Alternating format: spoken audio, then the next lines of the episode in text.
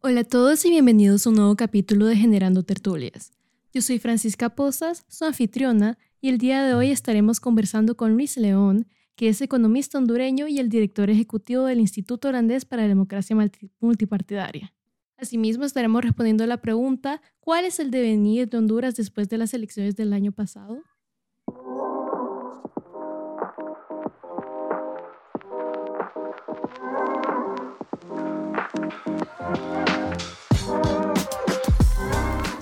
Hola Luis, bienvenido a Generando Tertulias. Hola Francisca, qué gusto saludarle, qué gusto estar en Generando Tertulias. Un saludo a todos los internautas y seguidores de, esta transmisión y bueno, qué bueno poder eh, dialogar un poco sobre lo que está pasando en Honduras y cómo esto eh, impacta en la vida del hondureño y en las esperanzas y sueños que tenemos todos de mejorar nuestro país. Así que gracias por la invitación mismo digo y también muchas gracias a usted por haberla aceptado y por estar presente y por darme de su tiempo. Antes de empezar este capítulo, quería dar una definición que sí siento que es clave para entender el capítulo y más orientado a las preguntas que le voy a hacer. Entonces, primero me gustaría dar la definición de la política pública, que es un proceso integrador de decisiones, acciones, inacciones también, acuerdos e instrumentos adelantados por autoridades públicas con la participación eventual de los particulares y encaminado a solucionar o prevenir una situación definida como problemática. Las políticas públicas representan una estrategia para la administración del Estado y permiten espacios de diálogo entre el sector privado, los sectores gubernamentales y la sociedad civil. Entonces, las políticas públicas se convierten en parte de una estrategia de competitividad por parte de los estados. Ya yendo orientada a las preguntas, me gustaría, ya sabiendo lo que ha venido pasando en el Congreso, me gustaría saber qué nos espera después de eventos como este que ocurrió hace unos días y cuál es su opinión sobre el mismo. Bueno, primero que, a ver, cuando eh, se decidió una votación masiva por parte del pueblo hondureño en las elecciones, en Media Francisca, yo debo reconocer el alto valor agregado de los jóvenes en ese proceso electoral, como los jóvenes decidieron una elección y creo que hay que resaltar que los jóvenes tienen que entender el poder que tienen en sus manos para decidir los caminos de Honduras, eh, en especial procesos electorales y de incidencia. Se esperaba pues una implementación de un gobierno pacífico, el pueblo hondureño tiene, tiene esperanzas de lo que se puede hacer con un cambio de gobierno, porque bueno, después de 12 años de gobiernos nacionalistas. Y más allá, después de 40 años de una democracia electoral, no se ha podido dar respuesta. Entonces es común ver a los jóvenes eh, teniendo problemas en educación, en empleo, en oportunidades. Entonces creo que todos al final tenemos la esperanza de que este nuevo gobierno pueda darnos una base o sembrar una base de los cambios que Honduras requiere en el corto y mediano plazo.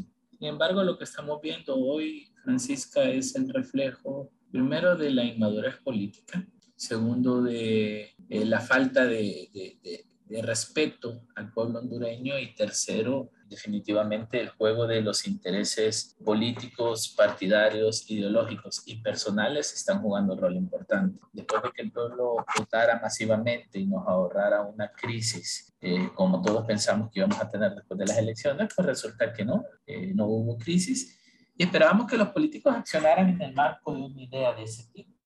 No, obstante a eso, pues lo que estamos viendo son políticos que están haciendo su juego político, para el juego de las palabras, eh, en beneficios partidarios de grupos o de personas que hoy nos tienen una gran disyuntiva democrática, especialmente porque hay dos, mira, hay dos juntas directivas del Congreso Nacional, eso nunca se ha, se ha visto en la historia de Honduras. Miren, en 1985, para algunos jóvenes que pueden ver esa fecha muy larga, en 1985 tuvimos un problema de que habían dos Cortes Supremas de Justicia y que dos grupos diferentes dentro del Congreso Nacional nombraron dos eh, Cortes Supremas de Justicia, es decir, 10 magistrados para cada una, bajo un criterio similar a este, pero eso se solventó con el diálogo. Hoy los, las dos corrientes que hay dentro del Congreso Nacional, lo menos que hemos visto es una voluntad de dialogar, una voluntad de, de, platicar y tratar de buscarle una solución a este problema, sino que están tratando de imponer sus visiones que primero, Francisca, hay que ser honestos, son visiones de partidos políticos, un acuerdo entre dos partidos que nunca tomó en cuenta a los otros cuatro que están en el Congreso Nacional y cuando no se hace eh, la suficiente negociación o la negociación adecuada, esto es lo que vemos. Yo creo que lo que tenemos es el resultado de una clase política incapaz de poner por delante eh, lo que Honduras necesita. En definitiva, y de parte, como usted menciona, la falta de diálogo y lo mucho que nos falta es saber lo que nos espera realmente, ya que este era como el primer día y se armó todo ese relajo, entonces deja mucho en reflexión.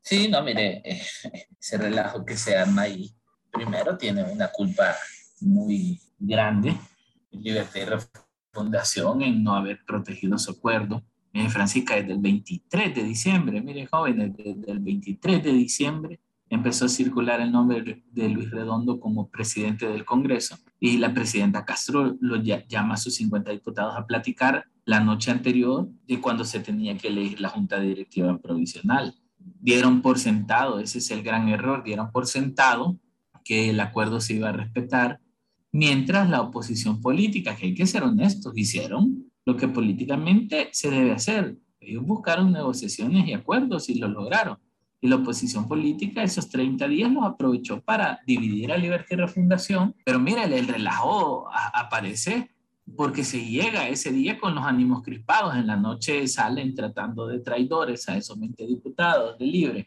y, y, y, los expulsan del partido.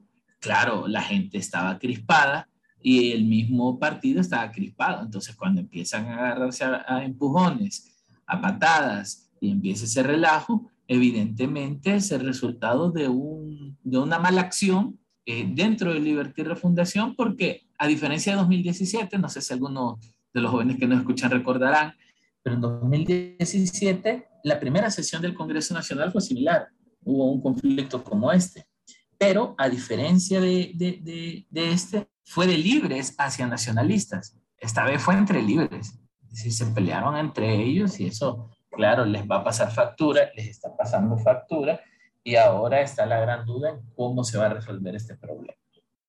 Totalmente. Ahora me gustaría ir a otro lado y es que según usted, ¿cuál cree que sea una de las prioridades ahorita en términos de accionar en políticas públicas? Bueno, a nivel de políticas públicas, mire, yo, decía a Francisca antes del proceso electoral que quien quisiera asumir el gobierno de este país va a recibir una papa caliente.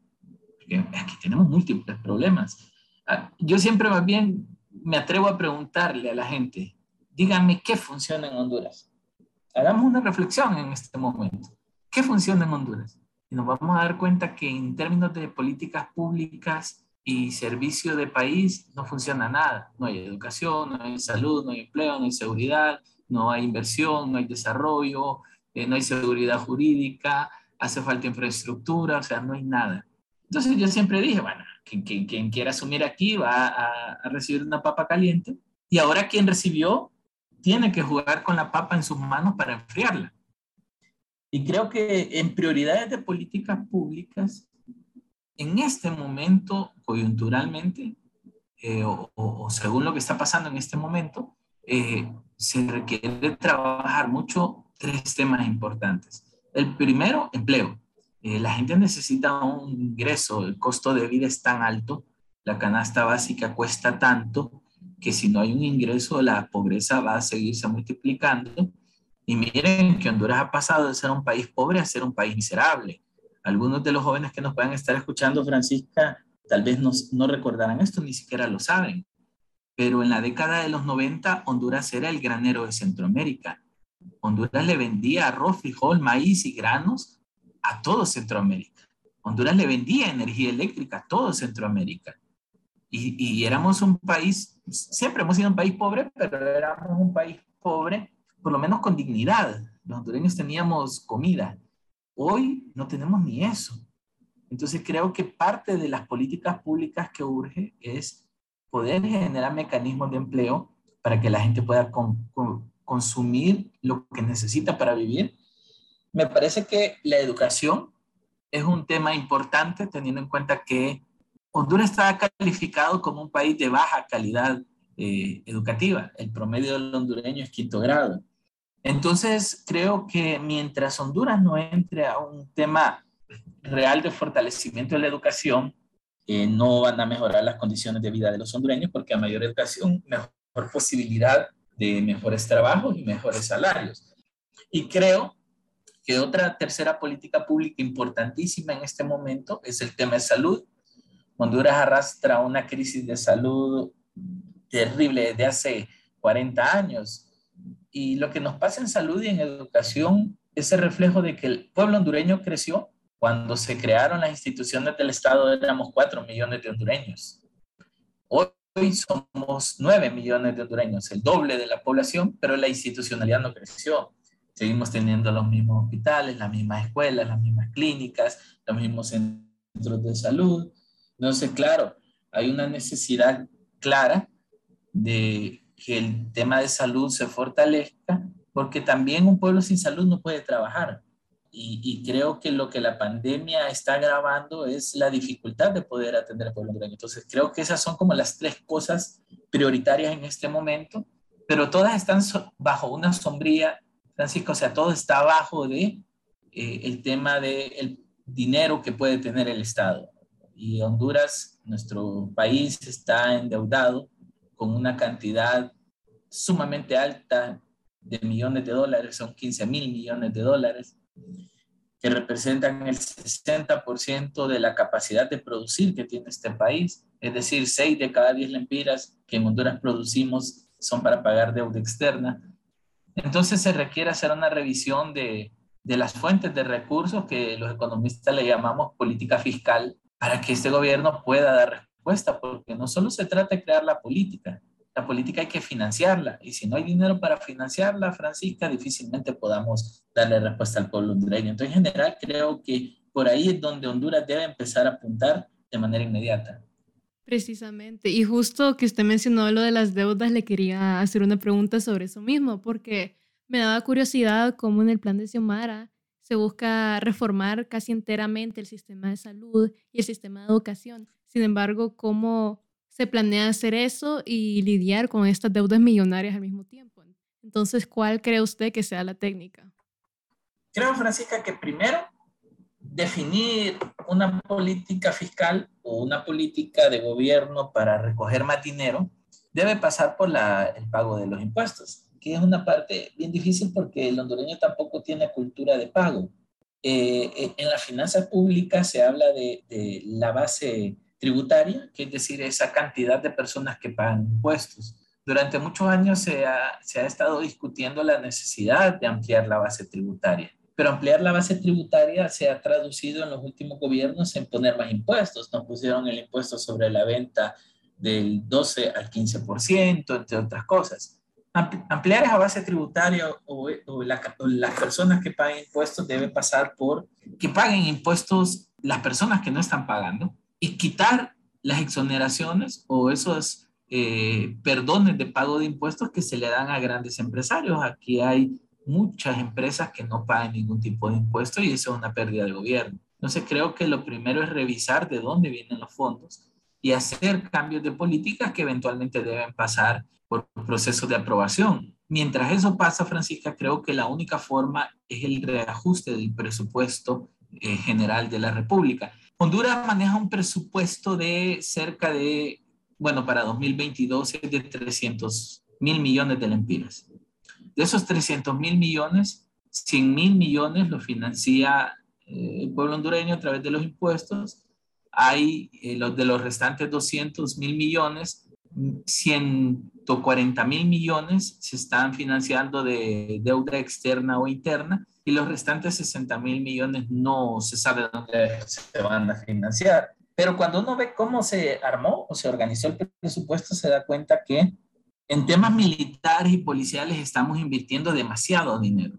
Por ejemplo, las Fuerzas Armadas tienen un presupuesto de 9 mil millones de lempiras. La policía tiene un presupuesto de 8 mil millones de lempiras Solo ahí son 17 mil millones de lempiras de los 300 mil millones, es bastante dinero. Creo que un replanteamiento de quitarle grandes cantidades de dinero del presupuesto a algunos aspectos que no son prioritarios y redistribuirlo en educación, salud o, inversión para el empleo que puede pasar por microemprendimiento puede ser una solución. Para mí, eh, el juego inicial debe pasar por el presupuesto del Estado. Se define ese, ese presupuesto, se prioriza y, y con eso se acciona. Sí, lo que hay que hacer es definir la prioridad del país, replantear el presupuesto y ese replanteamiento del presupuesto se aprueba en el Congreso Nacional de la República y ahí es donde volvemos al problema inicial del que hablábamos. Mientras este Congreso no se organice bien, mientras este Congreso no esté funcionando, esas decisiones no van a avanzar. Cierto. Así, de ahí me gustaría preguntarle sobre el sistema educativo y el sistema de salud, ya que como había mencionado anteriormente, se busca la reforma de ambos. Entonces, usted me gustaría saber cómo usted piensa que se debe iniciar para realizar estas reformas y cómo, cómo en cuatro años podemos lograr estas, estas mismas mejoras y qué, qué, podemos plantear realistamente, de manera realista, para, para ver esto. Mire, a nivel de educación, Francisca, creo que debemos revisar nuestra currícula educativa. Primero porque hay parte de la formación que algunos recibimos. Yo estudié escuela primaria pública en la década de los ochentas y yo recuerdo que a nosotros nos educaban con temas eh, de valores, de ética, de respeto, eh, el tema de valores, el tema de respeto a la autoridad, el tema de, del civismo del país, eso se perdió. Pero fuera de lo que hemos perdido, también hemos cometido un error en educación y especialmente la educación pública. Creo que la educación privada tiene algunos plus que no tiene la pública y algunos de los que nos puedan estar escuchando que se han formado en educación privada tal vez eh, no, no, no, logren entenderlo o lo han escuchado y, no lo han vivido. Pero, por ejemplo, la educación pública forma bachilleres en ciencias y letras y eh, peritos mercantiles o contadores públicos, que son dos carreras una que sirve para poder seguir estudiando en, a nivel universitario, aunque ya contaduría lo permite, antes no se permitía, alguien que estudiaba contaduría no podía entrar a la universidad. Y la otra para trabajar como un actor contable en el empresariado. Pero fíjense, Francisca, que el 60% de la población hondureña se encuentra en el área rural y tenemos que cerca de 2 millones de jóvenes que los están haciendo bachilleres, los están haciendo peritos en municipios donde no hay un banco, donde no hay eh, empresa privada, donde no hay nada para trabajar. Entonces, ¿de qué le sirve a un joven estudiar para ser perito si en su pueblo lo único que hay son pulperías? ¿Dónde va a ser contabilidad? Entonces, parte del error que hemos estado cometiendo es formar gente en lo que no es útil para Honduras. Por ejemplo, el municipio de Caridad, en el departamento de Valle, un municipio eh, recóndito en, la, en, las montañas de Valle. Ese municipio está, o, su capacidad de municipio es la agricultura, temas de sandía, temas de, melón, eh, naranjas, todo lo que, se puede cosechar ahí. ¿Por qué no? En vez de crear, eh, educar contadores y bachilleres, no creamos técnicos en agricultura o técnicos en, en producción eh, de sandías, para que estos muchachos puedan trabajar en los espacios que sí existen en esos municipios. Doy ese ejemplo porque creo que eso es lo primero que hay que, hay que hacer, revisar nuestra currícula educativa, qué le estamos enseñando a nuestros jóvenes y qué realmente les va a servir de lo que estamos enseñando, porque también otra parte es que se enseñan cosas que nunca se usan en la vida. Entonces creo que es importante focalizar los esfuerzos y por ahí creo que revisar la currícula educativa será importante. Y en salud, tenemos un gran problema. El sistema de salud está organizado a varios niveles. Atención primaria, que se da a través de clippers, eh, que son eh, oficinas médicas pequeñas, donde si usted se golpeó, usted tiene una gripe, usted eh, tuvo una herida, lo atienden de manera rápida y estos clippers son bastante pequeños, pero sirven especialmente en las comunidades. De ahí se escala a los sésamos o centros de salud que tienen ya una estructura más organizada, un poco más grande, donde ya hay ciertos doctores especializados, hay odontólogos que pueden, perdón, ayudar a, a la comunidad a tener una atención primaria pero un poco más especializada. Entonces, en los centros de salud ya hay vacunación, en los centros de salud ya hay un doctor pediatra, entre otras cosas. Y existe ya la atención eh, ya formal, que es la que se da a través de los hospitales, que Honduras no ha podido construir más hospitales después de la década de los 60 y 70. Entonces creo que lo que necesitamos es ampliar la cobertura del sistema de salud y tecnificarlo de tal manera que existan tres cosas importantes. Uno es realmente atención médica porque tenemos centros de salud en, en, barrios, colonias, en nuestras ciudades o en nuestros pueblos donde solo hay una enfermera y solo hay un doctor para toda una comunidad. Necesitamos más capacidad humana. También necesitamos más capacidad logística, es decir, ambulancias, camillas, eh, medicamentos, insumos, eh, infraestructura, porque nuestros centros de salud, al igual que nuestras escuelas, son deprimentes. Eh, yo no sé si alguno ha tenido la oportunidad de ir al hospital escuela o al Hospital San Felipe, la verdad es que es horrible ir a buscar atención pública. Entonces creo que ese es lo segundo, toda la parte operativa de, de, de la salud. Y lo tercero es un plan claro. Es importante identificar qué está quejando a la salud de los hondureños para realmente tener en la cobertura de salud del país en todos sus niveles respuesta a lo que el pueblo hondureño está sufriendo en salud. Entonces creo que esas son reformas importantes que se deben hacer para que el pueblo hondureño pueda tener mínimamente cambios en los servicios de salud y educación. Es muy cierto lo que usted dice a nivel de educación y de el tanto espacio agrícola que tenemos, porque una vez iba viajando con mi papá, él es súper experto en eso, y estábamos pasando por la, la, Esperanza y él me mostró un montón de espacios que se veían buenísimos para agricultura, sin embargo no están siendo usados. Espacios en donde abunda el agua, abunda la tierra, sin embargo, no hay gente capacitada para guiarlos y para generar empleo y beneficiar más familias. Entonces sí se necesita esa, ese replanteamiento de qué es lo que necesitamos a nivel de capacitación y lo mismo en salud. Y, y, ese es otro problema. Honduras viene hablando de reformas agrícolas desde los años 50 y nunca se ha logrado una reforma agrícola. Y, y así como su papá le explicaba, tenemos un problema adicional a la subutilización de la tierra, es decir, al desperdicio que tenemos de muchas tierras. Y es que también parte de nuestras tierras buenas, en vez de ponerlas a producir y en vez de generar empleo y producción, estamos pavimentándola y llenándola de cemento. Por ejemplo, todo el Valle de Sula de Honduras, donde está San Pedro, Choloma, Villanueva, Cofradía, toda esta parte de Cortés y, y parte de Lloro, son las tierras más productivas de nuestro país y ahí lo que estamos haciendo es cementando, haciendo calles, eh, ampliando la ciudad, estamos perdiendo nuestros territorios productivos a cambio de un urbanismo que ni siquiera es moderno. Entonces creo que eh, eh, eso es importante pensarlo para poder devolverle a Honduras su capacidad de producción agrícola. Hace 20 años, 30 años, el 60% del Producto Interno Bruto de Honduras era el sistema agrícola. Hoy es el 30%. O sea, hemos perdido toda nuestra capacidad agrícola, siendo Honduras un país de corte agrícola. Totalmente. Como no puedo alargar un poco más este tema, voy a ir pasando por otros. Entonces, me gustaría preguntarle, ¿cuál es el devenir de las mujeres? Yo creo que las mujeres, aparte de haber sido marginadas históricamente en Honduras y de aparte de no tener mayores oportunidades, aún siendo el 55% de la población creo que el devenir que, que, deberíamos esperar realmente es la oportunidad de que la mujer pueda desarrollarse profesionalmente, laboralmente y sobre todo económicamente. Tenemos un problema de machismo grave en Honduras que le pasa factura a la mujer y que no les permite crecer. Me parece que Honduras necesita políticas más claras a favor de la mujer, pensando que no son un grupo selecto, sino que son un grupo que forma parte de una estructura del país de forma igualitaria y equitativa. yo creo que la mujer tiene que continuar una lucha que ha ido desarrollando en los últimos años, que han tenido algunas, algunas victorias importantes, pero que todavía eh, siguen siendo víctimas del sistema.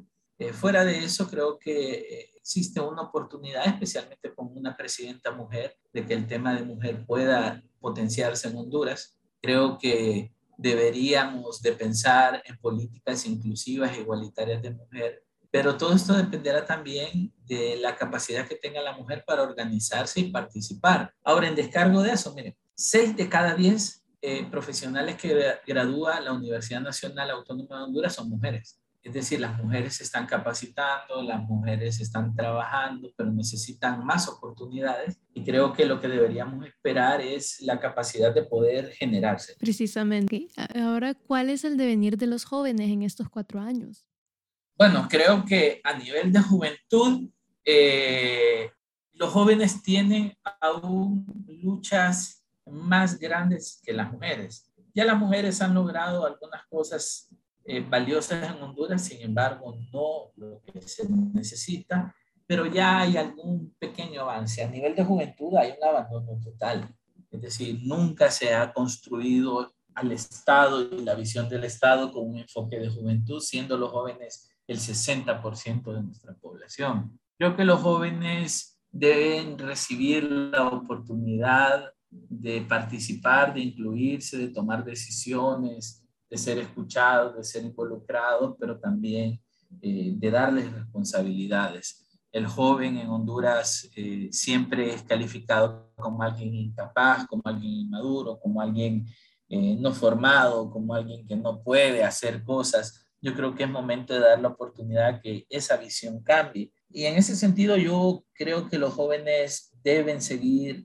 intentando organizarse. Tenemos muy poca organización juvenil tenemos muy poco liderazgo pensando en jóvenes y si bien eso no pinta de manera positiva y hace pensar de que los jóvenes no van a lograr un rol importante en el país, a mí me parece que vienen ya los tiempos en los que los jóvenes deben asumir esa responsabilidad.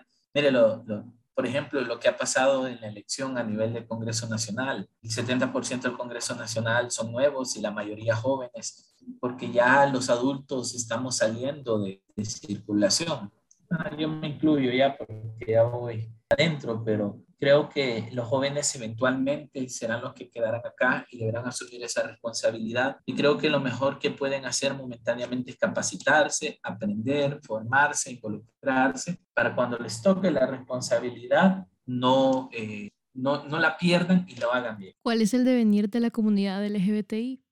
Bueno, una comunidad totalmente marginada, ignorada, donde no hay una sola garantía del Estado, donde no hay siquiera una oportunidad de que, eh, el, pueblo, de que el pueblo LGTB o las poblaciones LGTB sean tomados en cuenta, la violencia está arrasando con ellos, la discriminación, la falta de oportunidades, insisto, tenemos una cultura demasiado machista, entonces creo que es una población a la que hay que ponerle atención, son parte de nuestro país, son parte de, son hondureños, y hondureñas son parte de, de, nuestra estructura ciudadana.